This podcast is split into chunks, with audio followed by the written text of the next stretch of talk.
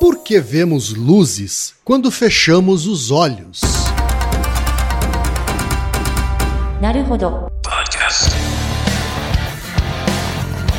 Bem-vindo ao Naruhodô, podcast para quem tem fome de aprender. Eu sou Ken Fujioka. Eu sou o de Souza. E hoje é dia de quê? Fúteis e úteis.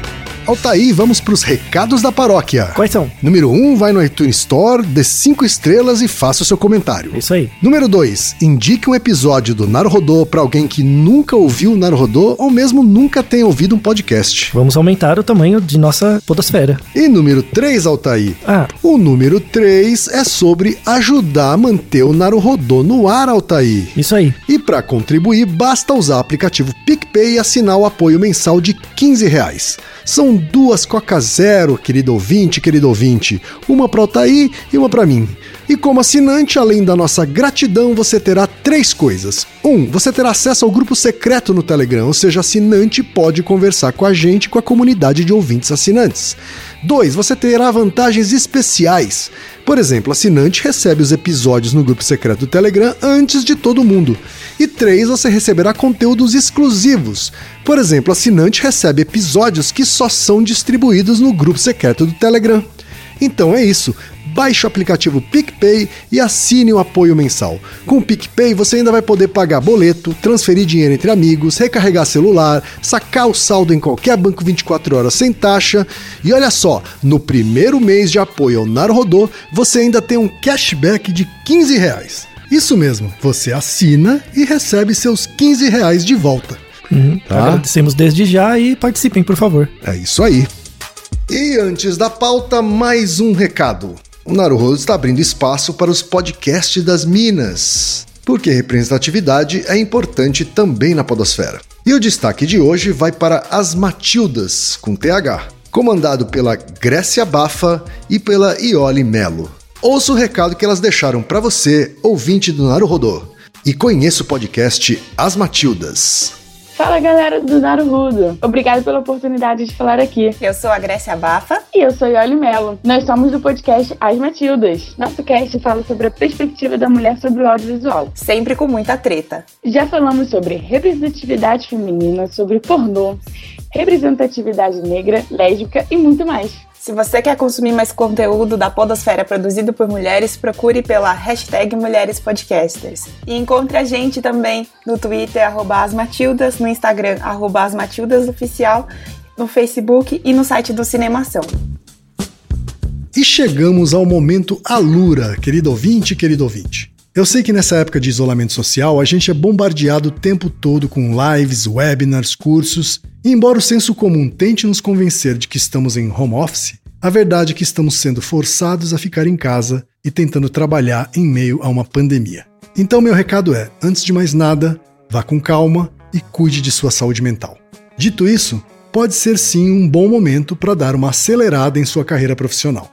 E é para quem estiver afim de fazer isso que eu quero falar aqui da Alura, a maior plataforma de cursos online do Brasil. Tem mobile, programação, front-end, infraestrutura de tecnologia, design, user experience, marketing digital, data science, inovação, gestão, tem para todos os gostos. E a Alura não é só uma plataforma. Ela é uma instituição de ensino, ou seja, ela garante a qualidade dos cursos que são produzidos por ela mesma. E funciona de um jeito muito simples. Você tem acesso a mais de mil cursos com uma única assinatura.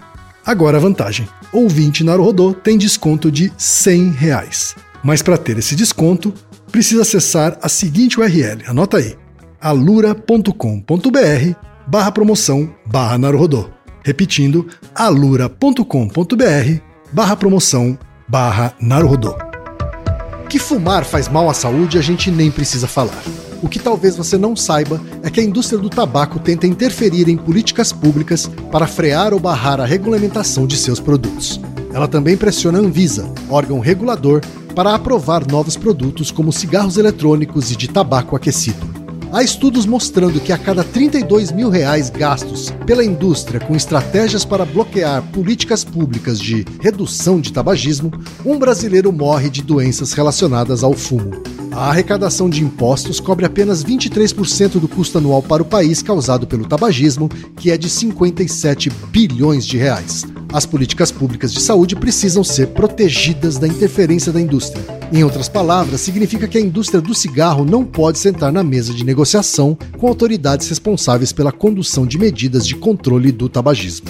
Dê atenção a este assunto. A indústria do tabaco precisa de limites uma campanha da ACT Promoção da Saúde, que tem o apoio do podcast Naruhodô. Acesse actbr.org.br.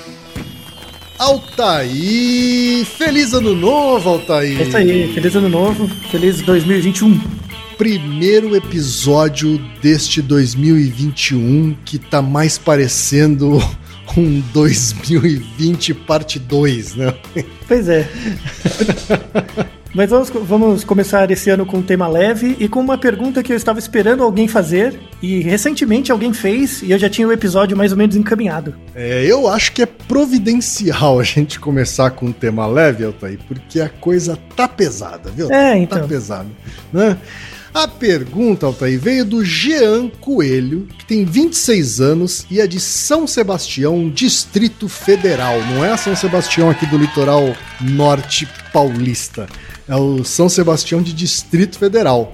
Altair, explica para nós por que quando fechamos os olhos vemos luzes eu fiz uma pesquisa e me sinto burro por não compreender direito. tá, ó, pergunta curta e grossa, tá aí. Sim. Curta e grossa. É, antes de mais nada, não se sinta burro, Jean.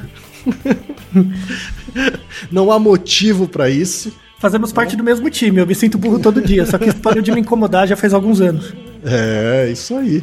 Altair, o que, que a ciência pode nos dizer para explicar esse fenômeno, Altair? Então, muitas coisas. Inclusive, a ideia é que no final do episódio você fique com medo de algumas evidências que têm sido criadas hoje em dia a partir desse fenômeno muito prosaico. É, é mesmo, é? Você vê luzes assim, quem quando você fecha o olho ou abre o olho? Eu vejo sim. Quer dizer, quando eu tô num lugar iluminado e fecho os olhos, uhum. eu enxergo as luzes, sim. Como, como elas parecem assim? Elas parecem manchas iluminadas. Uhum. Ah, elas não são brancas, assim, tem cores mesmo. Então, elas têm cores não muito definidas, assim, sabe? Uhum. Elas não têm uma cor fechada. Tá, elas e elas, meio... elas passam, elas ficam, elas ficam mexendo? Elas vão desaparecendo à medida em que o tempo passa com os olhos fechados. Uhum. E você já teve é, alguma sensação de ver luzes quando você está no escuro? Provavelmente. Uhum. Provavelmente eu, eu, sim. É, é, essa é uma pergunta que eu estava esperando alguém fazer, porque é uma pergunta que me remete muito à infância, assim, né? Porque quando, quando eu era criança, uns 10, 10, 11 anos, eu gostava de fazer isso antes de dormir. Que é, você deita, né, no escuro, fecha o olho, hum. E aí você começa a prestar atenção nessas luzes mesmo, que são produzidas, né, pela sua Sim. retina.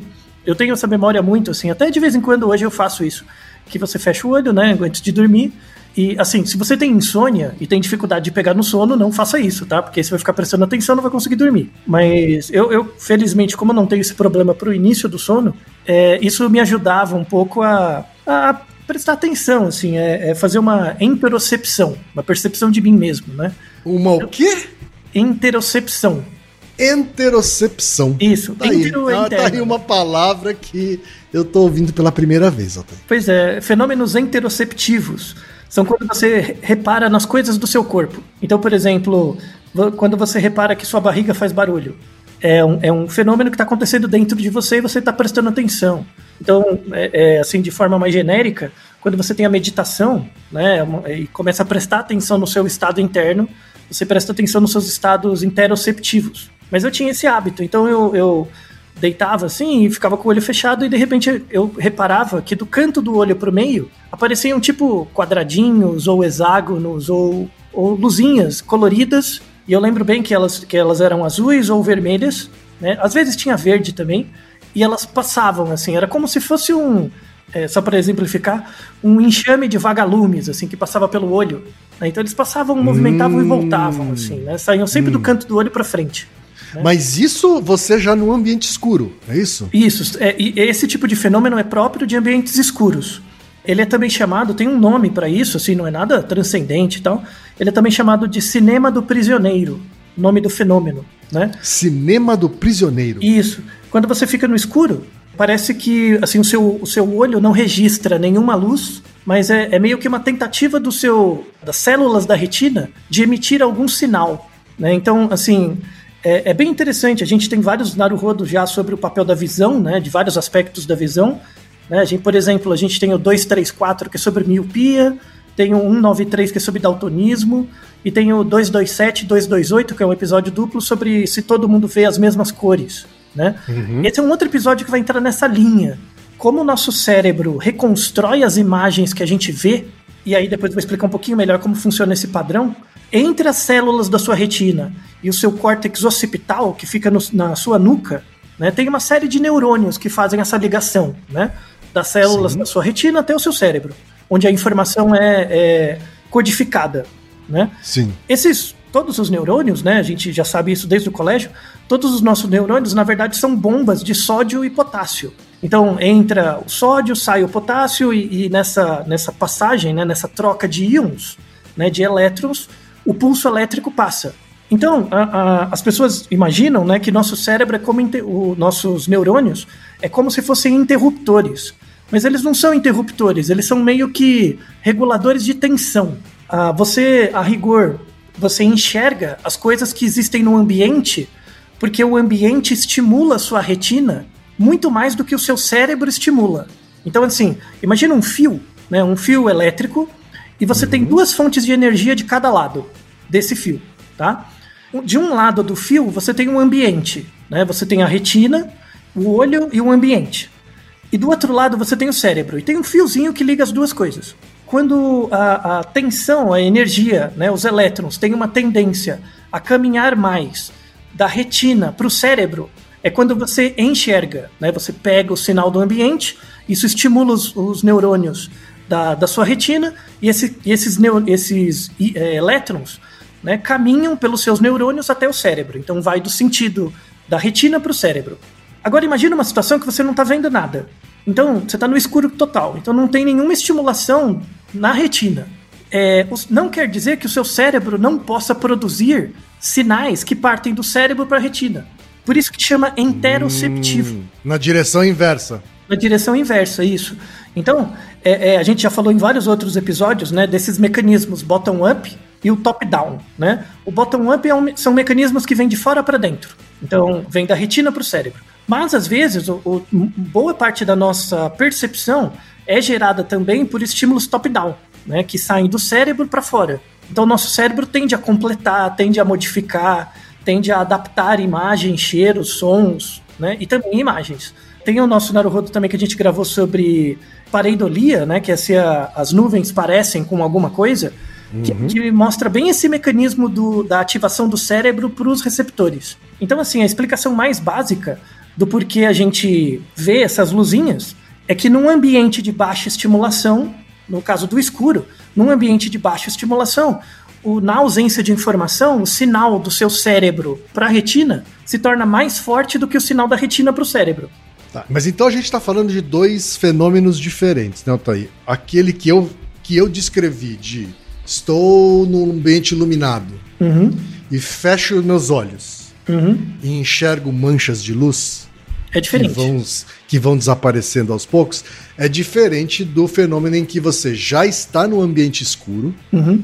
fecha os olhos, está de olhos fechados, né? E começa a enxergar luzinhas. Isso, exatamente. São duas coisas diferentes, São dois fenômenos diferentes. diferentes. As duas usam essa mesma ideia da via, né, da atividade da via. Só Sim. que a, a, eu estou explicando primeiro essa do escuro.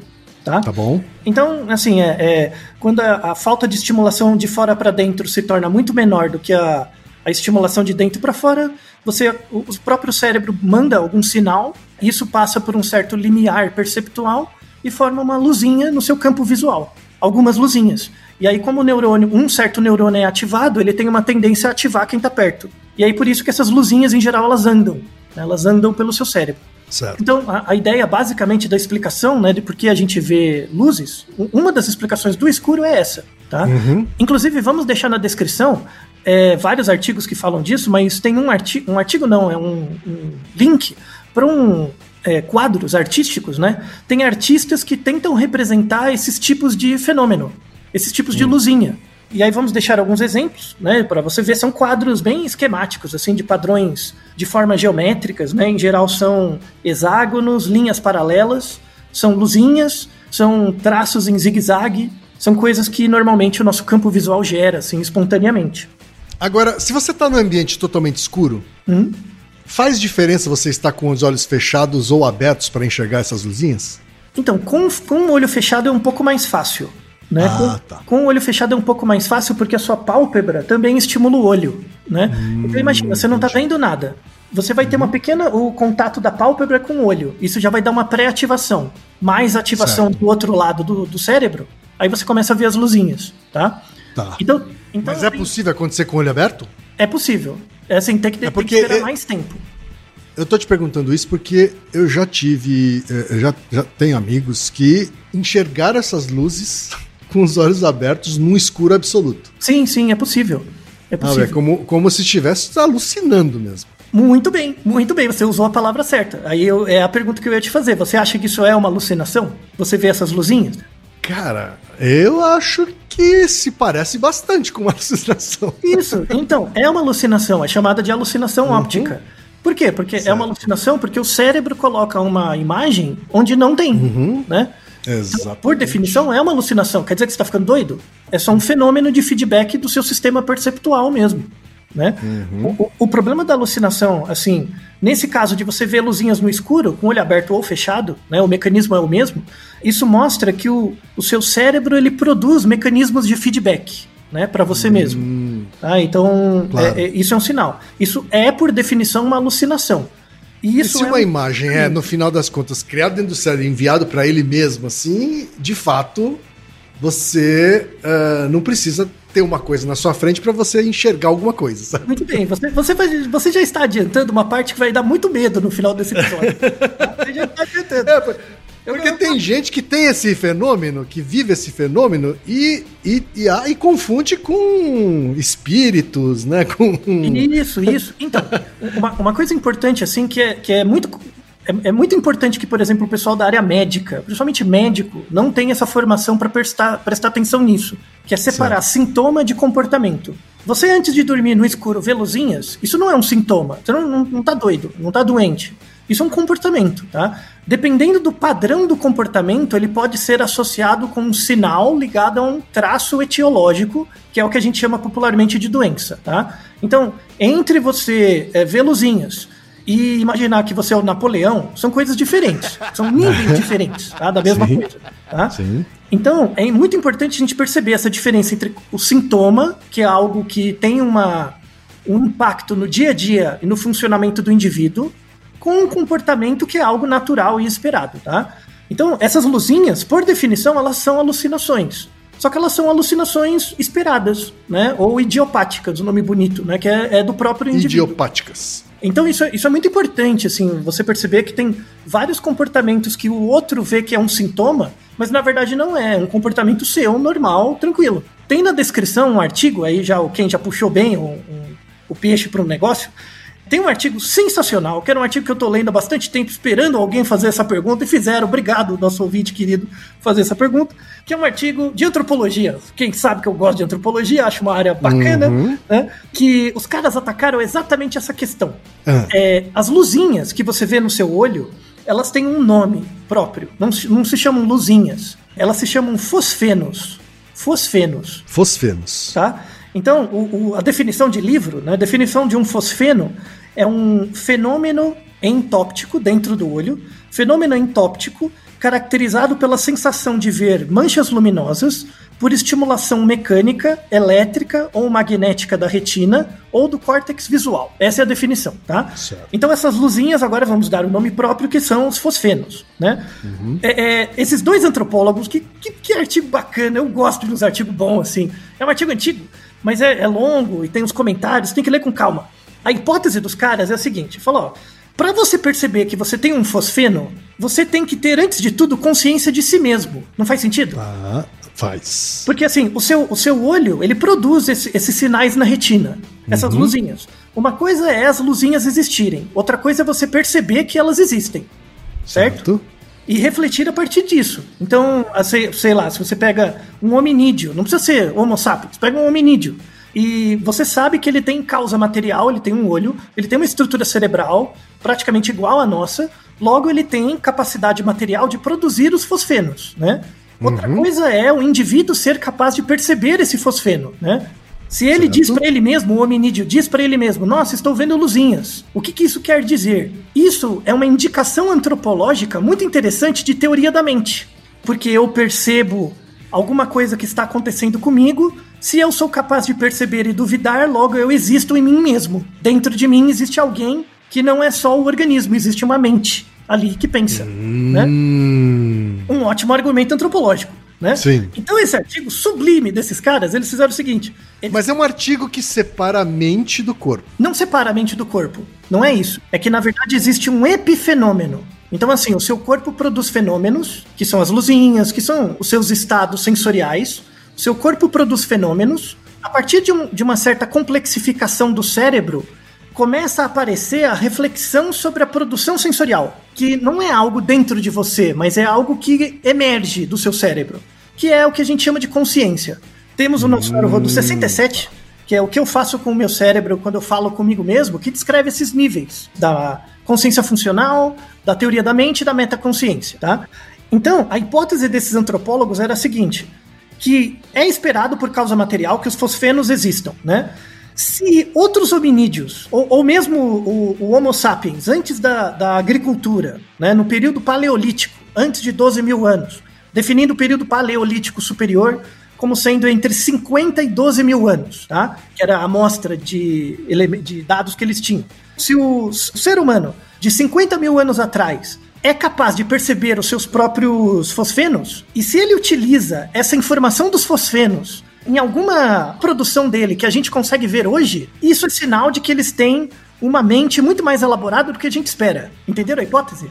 Uhum. Faz sentido a hipótese? Sim. E aí o que, que eles fizeram? Né? Eles pegaram, eles entrevistaram médicos, oftalmologistas e neurologistas e perguntaram para eles quais são os tipos padrão de formas geométricas que são vistas nos fosfenos. E aí, como eu mencionei anterior- anteriormente, são vistos em geral padrões hexagonais, padrões em linhas paralelas, padrões em pontos ou luzes, padrões em zigue-zague e padrões que são arcos que no final tem um zigue-zague, tá? Que o nome bonito disso é catenária, tá? É um Catenária. catenária, é um termo da matemática. Aham. Tem equações catenárias que descrevem gráficos que são arcos e no final formam padrões de zigue-zague. Tá? Um nome bonito.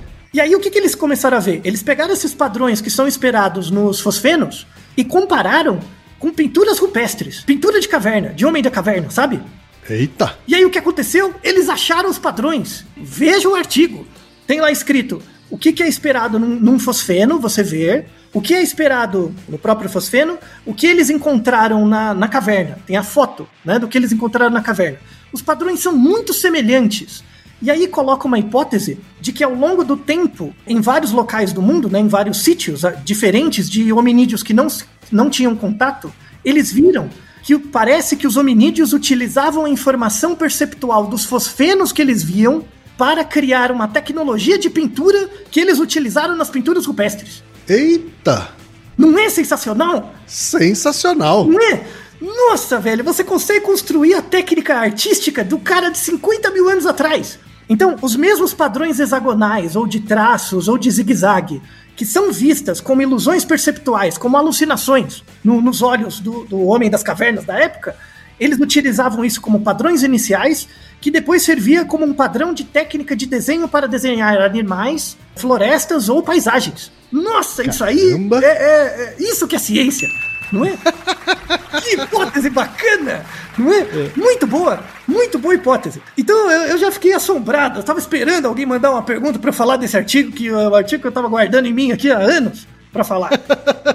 E vocês não viram nada ainda, vai ficar pior, né? Aí o, o, o, o artigo mostra isso. Aí tem toda uma discussão depois, os outros antropólogos discutindo se faz sentido mesmo a hipótese ou não.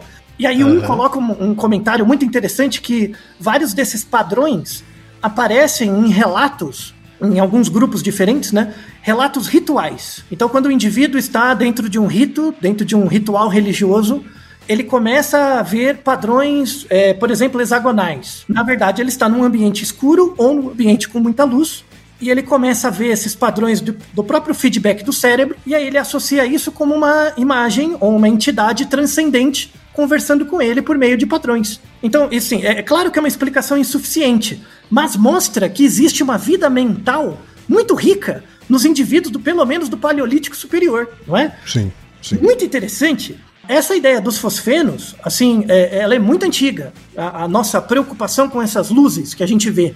Deixei na descrição também um link. Uh, felizmente, a Universidade de Cambridge, ela escaneou todos os cadernos de anotações do Newton. Se você quiser ler o que o Newton escreveu ao vivo com a letrinha feia dele, tem lá escaneado no site da, de Cambridge. Eu coloquei exatamente a página em que o, o Newton fala sobre um, um, experimento físico muito interessante para ele, que é a detecção de um fosfeno, né? Uhum. E ele fez um experimento que você pode fazer em casa, muito fácil, que é o seguinte: você fecha o olho, né? Fecha um, um dos olhos ou os dois. Você pega o, o seu dedo indicador direito, coloca na, do lado, assim, na, no canto é, direito do seu olho e faça uhum. um pequeno aperto, né? Fecha os dois olhos. Você coloca no seu olho direito o seu dedo indicador direito no canto do olho direito e aperta. Canto de fora, no canto de fora. No canto de fora, isso. E você ah. aperta, né? Quando você apertar, se você esperar um pouquinho, você prestar atenção, você vai ver que vai aparecer um aumento de luminosidade do outro lado, do lado contrário. Né? Verdade. É, é, isso é um fenômeno já descrito desde os anos 1600. Começou com Newton. Newton já era curioso com isso, né? E ele mostra, tem até o dedinho, o olho, o dedinho. Se você entrar lá, ele mostra tal esse isso. Porque a, a quando você faz uma ativação mecânica de um lado, né? Hum. É, mecânica. Então imagina, eu tô de olho fechado, eu não recebo estimulação. Como eu não certo. estou recebendo estimulação, se eu apertar, colocar um, um, uma pressão física né, é, de um lado do olho, isso vai gerar uma, de, uma polarização dos neurônios da, da retina de um lado e uma despolarização do outro lado. Logo, o, o, o, o fenômeno bottom-up do lado direito, que é dado pela pressão, gera um fenômeno top-down do outro lado do olho. É o seu cérebro jogando o sinal para fora, né? Entendi. Entendeu o mecanismo? Uhum. Então é meio que um mecanismo compensatório, né? Você aperta de um lado, sai a luzinha do outro tá? Sim. Então, o, os fosfenos podem ser gerados pelo escuro, né? Um jeito. Outro jeito é por pressão. Um, uma outra técnica que você pode fazer é apertar os olhos. Então você fecha os olhos, coloca os dedos em cima dos dois olhos, dá uma apertadinha, aperta uns 5 tá. segundos os dois olhos, né? E depois solta. Quando você soltar, com o olho fechado, você fecha o olho, aperta. Uns Mantém cinco... o olho fechado. É, uns 5 segundos e solta, né? Com o olho fechado. Quando soltar, uhum. tende a aparecer umas luzinhas também, né? Às vezes, quando você abre o olho, também pode aparecer umas luzinhas, assim. Elas são bem difusas, né? Uhum. Mas mostra esse, esse padrão, né? Como você mesmo comentou, que também quando existe luz, você também pode ver essas, esses padrões, né? Esses fosfenos. Quando uhum. você está, por exemplo, num dia muito ensolarado, você fecha o olho, né? Você percebe, apesar de estar com o olho fechado, você percebe que passa alguma luminosidade, né? Sim. Às vezes, nesse padrão, quando você está com o olho fechado num lugar, na praia, por exemplo, você pode ver algumas luzinhas, né? E tem fenômenos que é um pouco mais raro, mas acontece também, de, de, fosfenos com o olho aberto. Que é, por exemplo, quando você esfrega o olho. Então você fecha o olho e esfrega ele, aperta ele, depois você abre. É, se tiver um dia muito ensolarado, você pode ver algumas luzinhas também, tá? Então, tá. o, os fosfenos são gerados geralmente por falta de estimulação, que seria o escuro, por pressão, né? Por estimulação elétrica, que aí são os, os, os fenômenos mais atuais, os, os, artigos mais atuais, estimulação elétrica e magnética. E tem outros tipos de fenômeno mecânico que geram uh, os fosfenos. Um deles é espirro. Tem gente que espirra e depois do espirro vê luzinhas. Você já teve isso? não. Não? Não que eu tenha prestado atenção. Então, agora você pode começar a reparar, assim. Às vezes você dá aquele. Mas tem que ser aquele espirro gostoso, assim. Não pode ser um espirro uh -huh, guardado, não. Uh -huh. Tem que ser aquele tá. espirro nervoso.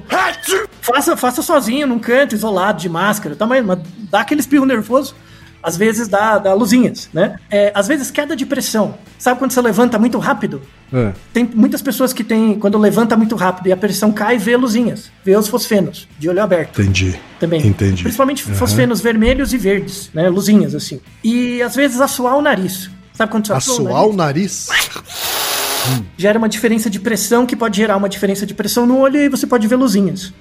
Entendi. É, no caso da, da- de fenômenos ligados à pressão baixa, é, geralmente pela falta de oxigênio, né? Isso gera essa despolarização, ou pela falta de glucose também, né? Então, ah, com pessoas que têm tendência à pressão baixa, isso aí isso acontece com frequência também. E tem, tem um diagnóstico bem interessante. Assim, desde quando você repara que você vê luzinhas, quem? No olho? Eu acho que bem cedo, viu, Desde sempre, não é? Desde sempre. Desde quando você se lembra, né? É, desde a infância, assim. Sim. é, é, os fosfenos são produzidos. Basta ter um olho e um cérebro para ter, né? Uhum. Você acha que ao longo da idade tem aumentado a frequência? Não sei te dizer. Não. Eu acho que no meu caso, não. Então, o, o, o que os artigos mostram, né? É que ao longo da vida, é, quando você vai ficando mais velho, vai aumentando. Só que uma coisa, de- Tá. é de novo, é o artigo dos antropólogos, né? Uma coisa é você ter o fosfeno, outra coisa é reparar ele, né? Sim. Então, se você reparar agora, talvez, nos próximos dias, talvez você veja umas luzinhas com mais frequência. Então você percebe que você alucina muito mais do que você acha, né? Do que alucina. Entendi. Que é algo muito comum e, e é interessante, né? Outra coisa também é que pessoas que têm catarata, né? Ou no início, bem no início da catarata, a catarata é, é a- o embranquecimento de um, do, da- do cristalino, que é a lente né, dentro do olho que coleta a, a, a informação visual do ambiente né, e, e coloca para a retina.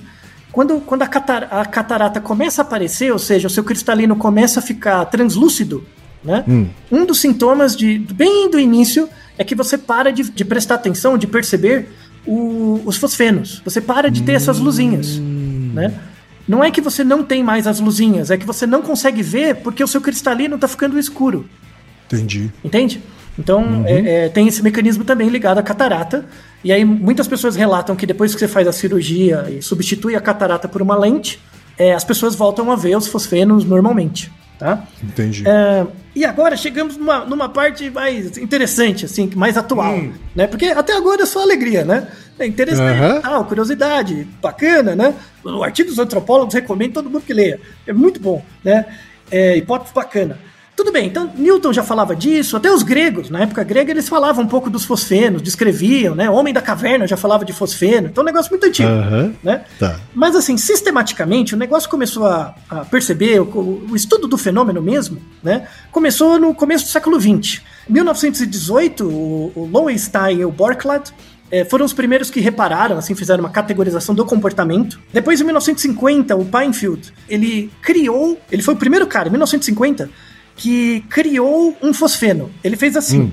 Ele é um neurologista, né? Ele estava operando um paciente, o cérebro de um paciente, e ele fez uma pequena estimulação elétrica no córtex occipital do paciente. Ele colocou um eletrodo carregado, né? Tá. Bem- com, com uma tensão bem baixinha assim, no cérebro de um paciente lá que estava com o cérebro aberto, e o paciente relatou ver luzes. Tudo bem? Hum, então ele fez o uhum. contrário. Ele, ele de fora para dentro ele colocou um estímulo e o paciente viu luzinhas, tá? Tá. Tudo bem? Ok. tá? Isso em 1950, né? Aí, assim, já se viu, né? em 1950 a gente já percebeu que dava para fazer fosfenos, né? Gerar de fora para dentro fosfenos. A coisa foi evoluindo e em 1968 eh, foi feito um, um- um procedimento, estou deixando o artigo na descrição, com eletrodos no córtex visual de uma mulher de 52 anos que tinha nascido cega, era cega de nascença, tá? nunca, nunca viu nada. E eles fizeram estimulação eh, no cérebro dessa, dessa paciente e ela começou a ver luzes. Ô, louco. Então, assim, ela, ela não tinha uma lesão no olho, especificamente, na retina, especificamente. é, ela foi capaz de ver luzes. Então, mesmo sendo cega, de nascença, né? E aí isso gerou uma ideia nesses caras, né? Em 1968. Em 1974, dois autores, né? O Brindley e o Rushton, eles criaram um- o que seria chamado de prótese visual. Sabe quando Hum. você perde, pega uma, perde uma perna? Você põe uma prótese, né? Sim. tem uma prótese de perna e tal, eles queriam fazer uma prótese de olho. Funcional, que fosse olho. Que não fosse só aquele negocinho, aquele olho de vidro lá, esquisito. Aham, sim, que enxerga mesmo. um- Algo que enxergue mesmo. Isso, eles queriam fazer uma prótese de olho mesmo, para enxergar, né? E aí, o, o artigo, o trabalho 1974 era meio primário, mas sensacional. Que era o seguinte: eles colocavam eletrodos né, no cérebro do, do paciente cego, né? E esses eletrodos criavam luzes no campo visual do paciente. E aí, assim, em 1974, eles conseguiram criar o primeiro modelo de prótese visual, onde estimulando certas áreas do córtex occipital visual, né, que é chamado de área V1, é, estimulando certas áreas V1, né, do, do, hum. do indivíduo, o indivíduo via pontos no campo visual dele. Então eles começaram a fazer testes em que eles mostravam é, é, letras em braille, né? Porque braille é uma linguagem de pontinhos, né? Só que ao invés de, de você detectar o braille por tátil, por, por mecanismo tátil, isso Sim. aparecia no seu campo visual como os pontinhos. E aí você Uau. via as letras. Você via as letras em braille. Isso. E aí você conseguia ler. Ler mesmo. Ler com o olho. Olha! Sensacional. Nossa, né? Não, 74. Mas assim, imagina, abrir o cérebro do cara, colocar uns eletrodos, é difícil. Então, assim, era, foi muito primário ainda, né? Na, na, época eles fizeram aquela prótese e tal, tem, tem o relato. Tinha dificuldades funcionais muito grandes ali, né? Porque podia dar vários tipos de problema, né? Podia dar infecções, outras coisas do tipo mas é uma coisa fantástica. E o negócio evoluiu, né? Então, hum. vamos deixar um artigo de revisão dessas próteses visuais, né? Um artigo de 2014, né? Que descreve uhum. bastante da, dessas técnicas. E aí, a, as técnicas evoluíram. Então, hoje você tem mecanismos para gerar fosfenos no, no campo visual de indivíduos em que você não precisa abrir o, o, escalpo. Você não precisa abrir o cérebro do cara, né? Você pode fazer Caramba. de fora para dentro com base em estimulação magnética. Então, assim, ao, ao invés de estimular eletricamente um, o eletrodo né, no seu cérebro, eu vou criar um campo magnético que aumenta a polarização de certas áreas do cérebro e elicia certas vias para que o seu campo visual veja fosfenos. Né? Isso já foi conseguido, já temos paper desde 2006, utilizando um aparelho que é chamado de estimulação transcraniana. É, é, usado em vários experimentos esse, esse aparelho. Ele é basicamente uma raquetinha, parece uma raquete e é uma raquete, mas sem a rede, né? Uma raquetinha pequena, tipo uma raquetinha de ping-pong, né? Só que de um metal bem, bem firme. Você coloca a, a, a, essa raquetinha é basicamente um imã. Você coloca esse imã numa certa área da, da cabeça da pessoa, sem abrir, sem nada, coloca ali, ou usando um capacete ou com uma própria raquetinha mesmo, você coloca com a mão no paciente, né? Aponta ali por alguns segundos e é, rapidamente os, os neurônios daquela área vão, vão ser estimulados mais do que o normal. Isso vai gerar uma ativação maior de certas vias né, do cérebro. Hum. E aí já se vê em vários casos que é possível criar fosfenos usando no, no, campo visual de pessoas usando esse aparelho, né? Então veja que a coisa evoluiu muito, tá? Sim. Não contente. Aí agora é a parte que me, a parte final que começa a me dar medo, né? Ah. Porque assim, não, mano, é um paper de 2019 tá? Uhum. Então, eu não sei nem por onde começar, o negócio me dá tanto medo. Que é o seguinte, tá bom, então, tudo bem, eu já fiz uma prótese visual, legal, né? Tem um avanço, bacana. Aí veio os negócios da estimulação lá, botar um imã no seu cérebro para dar uma, uma ativada, você cria fosfeno também, você começa a ver. É, uhum. É, as luzinhas, você começa a ver as luzinhas. Beleza. Sim. Aí eles, eles começaram a crescer o negócio. Então, eles faziam o seguinte: porque assim, o que se tinha até 2015, mais ou menos, é. É, era a geração de luzes ou pontos no campo visual. Só pontinhos. Tá. tá? Muito parecido com os pontinhos que a gente vê mesmo no, durante o dia ou à noite. Aí os, os, os heróis vieram, vieram, com a ideia de querer fazer imagem, mano. Imagina gerar a imagem na sua, no seu olho, velho. É. Aí tem o artigo 2020, né? Porque tá começando agora, porque é quando dá o medo. Tem um artigo, vamos deixar um artigo de uns engenheiros lá, que não sei porque eles têm com a cabeça, que eles começaram a pegar esse. com base em ressonância magnética ainda, pelo menos. Felizmente não é portátil a parada. Com base em ressonância magnética, eles começaram a gerar estimulação no córtex visual da pessoa, né? É, é, na nuca, na região da nuca, e aí, assim, só que a, a, eles pegavam uma certa imagem, pegavam uma paisagem, por exemplo, dividia essa paisagem em, em, em pixels, cada uhum. pixel era transformado num que eles chamam de ruído, né, por um mecanismo de um algoritmo de inteligência, é, é, inteligência artificial que é chamado de GAN, é o Generative Adversarial Network. Tá? Vamos de, vou deixar um vídeo que mostra esse algoritmo como funciona.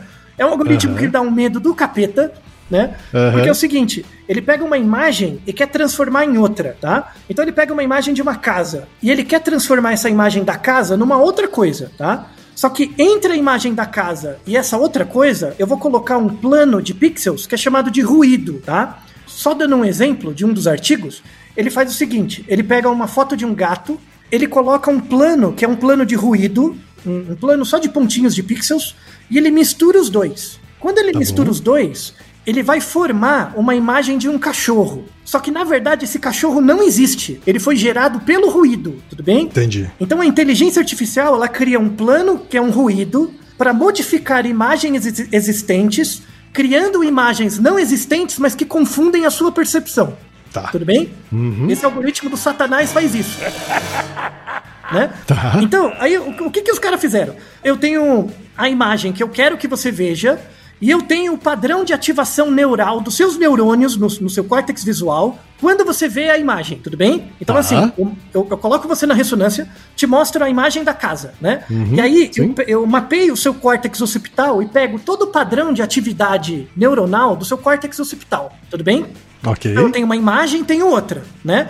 Aí eu vou criar um plano que é um ruído para transformar essa imagem que o seu cérebro produziu na casa, tá? Fazer o, o- o feedback, fazer o de volta, né? Certo. E aí o que, que eu faço? Eu pego esse plano de pixels que eu tenho e coloco ele como programo ele dentro do, do- da estimulação transcraniana. Então eu vou criar um campo magnético com base nesse eletrodo, nesse ímã. Eu vou criar um campo magnético onde cada área tem uma certa diferença de potencial muito parecida com a diferença potencial gerada pelo ruído desse algoritmo e eu estimulo Tá. o seu cérebro. Quando eu estimulo o seu cérebro, o que, que você vai ver? A imagem. Ou seja, eu gero, eu transformo os fosfenos na casa, no seu olho, dentro do seu olho. Você cria uma alucinação de dentro pra fora. Eu não sei de você quem, mas eu fico, eu fiquei com medo. Não é? Dá um medo mesmo, hein? não, não dá medo? Imagina um Uhum. videogame desse. Um videogame que você coloca na sua cabeça como se fosse um imã e ele gera o jogo dentro do seu olho, velho. Isso tudo sai da- das imagens que você vê à noite dormindo achando que é alucinação. Misericórdia. Não contente, tem um artigo pior, que é o artigo de 2019. Não contente, É. que é o último, só eu mostrar o quanto que os caras estão brincando com nós. É um artigo que eles lançaram um aparelho que chama BrainNet. BrainNet já dá medo, porque lembra aquele negócio, como que é? O nome do, do, do, do Exterminador do Futuro. Skynet. Isso. Skynet é do Exterminador do Futuro, Skynet, tá não é essa BrainNet aí? Não parece? Porque parece mesmo. Porque dá medo, né? O que, o que, que os caras fizeram nesse experimento do, do- da BrainNet? Vou deixar o artigo na descrição, você leia com cuidado as partes técnicas, tá? É o seguinte, eles pegaram 15 pessoas e dividiram essas pessoas em tríades, que são grupos de três, tá? Então eles fizeram o experimento várias vezes para ter reprodutibilidade, tá? Eu vou explicar um, um dos casos, em todos os outros é igual. Eles pegaram, assim, é, três pessoas, Duas delas estavam sentadas na frente de uma tela, tá? E, e na cabeça delas estava ligado um, um eletroencefalograma, que é um, um, um EEG, né? Que é um aparelho que registra a atividade cerebral das pessoas naquele momento, tá? Então tinham duas pessoas vendo uma tela, tendo seu cérebro monitorado por EEG. Tudo bem. Nessa tela estava aparecendo um jogo de Tetris. Muito um jogo de Tetris mesmo, né? Tinha as pecinhas, aí tem um, padrão embaixo para ser completado e tem uma pecinha descendo. Todo mundo já Ok. jogou Tetris? Você já jogou Tetris já? Sim, Com certeza, já sim. quem, né?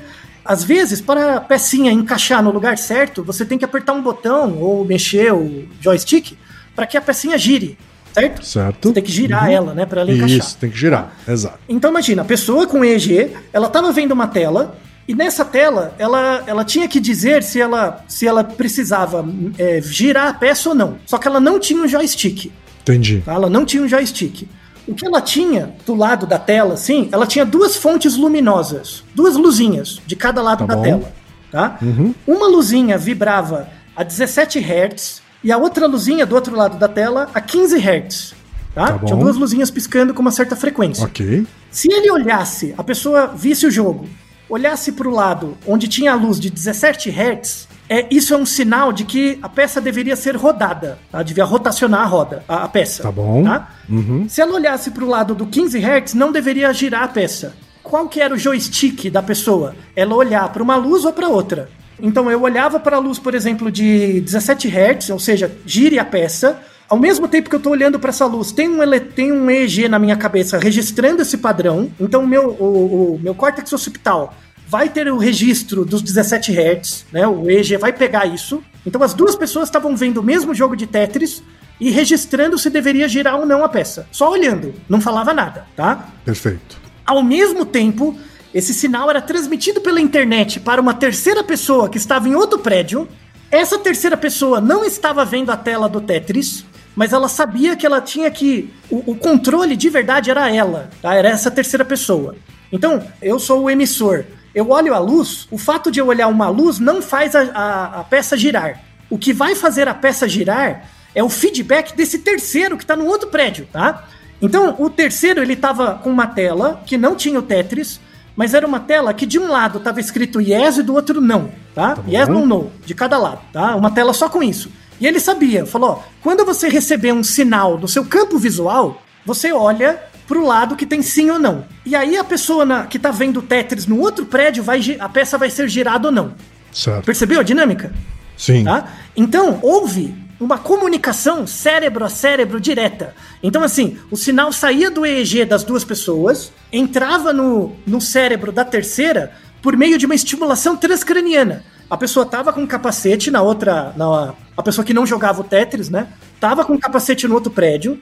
Esse capacete tava com a estimulação transcraniana. E a regulação eletromagnética do campo era regulada a partir do sinal do EEG enviado pelos outros dois. Os outros dois caras. Caramba. E como que isso aparecia para o indivíduo que não estava vendo o Tetris? Aparecia como um sinal no campo visual. Ele tinha um, um- um fosfeno.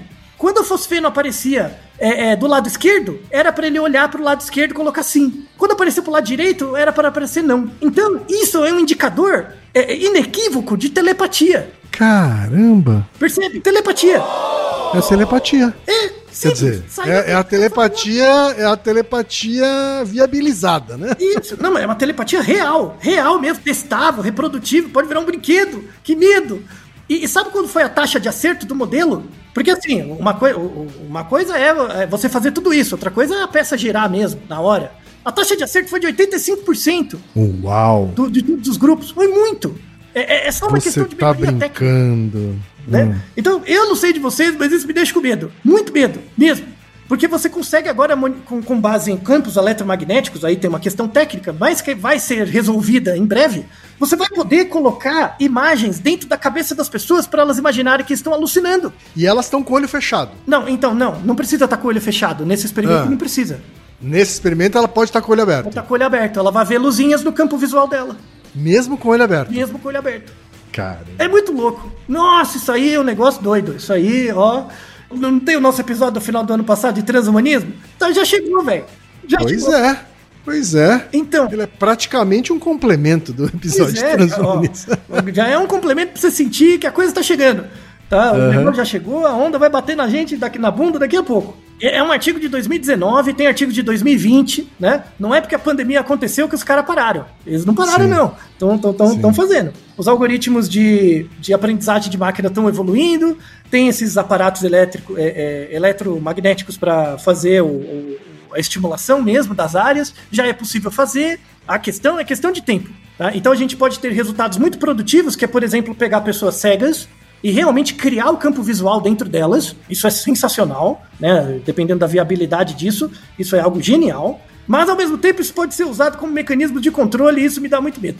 Exato. Porque, como toda tecnologia, né? Ela pode ser usada pro bem ou pro mal, né? Pois é. Então, veja como luzinhas que inspiraram desde os Homens das Cavernas vão inspirar, inspiram agora, podem inspirar joguinhos, podem inspirar fazer pessoas cegas verem e também podem inspirar é, é, a Skynet voltar e controlar a É, gente. o exterminador do futuro, o exterminador do futuro acontecendo de verdade. Isso, não precisa ter, não precisa ter a, co- a, a coação, a coerção externa. A coerção vai estar dentro da sua cabeça. Imagina aqui, você passando por um lugar, de repente tem uma estimulação transmagnética e você vê a porra da propaganda dentro da sua retina. Ah, não. Não, não, não, não. Não, não dá, velho. Não dá. Eu não quero isso aí, não. Bem, lá, bem não vai fazer, hein? Eu- de novo, esse ano, cada ano do Naruhodo tem um propósito. O ano desse é ficar falando mal do marketing. Porque, é verdade. Porque, olha, juntando esses caras, velho, na hora que eles se conhecerem e tomar um café, a gente tá lascado. Tá Então, mesmo. lascado. Então, fica como mensagem. Apesar de ser um episódio é, é, cotidiano, prosaico, assim, uma coisa bonita. Então, do, do ponto de vista individual, recomendo a todo mundo que. Agora, antes de dormir, né? Se você não tiver insônia, ti- tiver insônia, não faça isso, tá? Se você não tiver Tá insônia, certo. tipo, presta atenção nas luzinhas. Imagine que homens das cavernas usavam isso para inspirar as pinturas rupestres. É algo muito poético, assim, eu, eu gosto. Aham. Né? É, relembra, rememora muito minha, minha juventude. Mas, ao mesmo tempo, tem coisas muito perigosas que estão sendo feitas e recomendo a todos que leiam as, as descrições que deixamos aqui, os artigos, para perceber o estado da arte dessas coisas que o povo está fazendo nas nossas costas, viu? Eu fico com medo. pois é, Altair, é para ficar com medo mesmo, mas é com esse medo que a gente inaugura a temporada de 2021, certo, Thaí? Isso, é, é, mas é um medo produtivo, tá? É um medo que. É, é uma. É, uma é a diferença entre angústia e ansiedade. Eu não vou deixar você ansioso, que é. Você, o que, que eu faço para resolver os problemas? Não, vamos dar um caminho científico para isso. Né? Sim, o caminho que sim. você tem nesse ano, já que você vai ficar isolado mesmo, é ficar estudando. Né? O que, que a gente é pode fazer? Ficar estudando, na é verdade? Então as pessoas vão mudar tão de, ah, né, tem uma série de coisas que vão acontecer que depende muito pouco dos indivíduos individualmente, mas estudar é uma coisa que depende só de você e esperamos que você nos acompanhe esse ano para que a gente estuda muito, estude muito juntos e você leia todos os artigos da descrição de todos os artigos de todos os episódios. É isso aí. Então a gente convida você a passar mais uma temporada com a gente e Naru Rodô, ilustríssimo ouvinte. E você já sabe, aqui no Naruhodô, quem faz a pauta é você. Você tem alguma pergunta pra gente ou quer comentar algum episódio? Escreva pra nós. podcast@naruhodô.com.br. Repetindo? podcast@naruhodô.com.br. E lembre-se, mande nome completo, idade, profissão e a cidade de onde você está falando. É isso aí. Naruhodô. Esse podcast é, é apresentado por b9.com.br.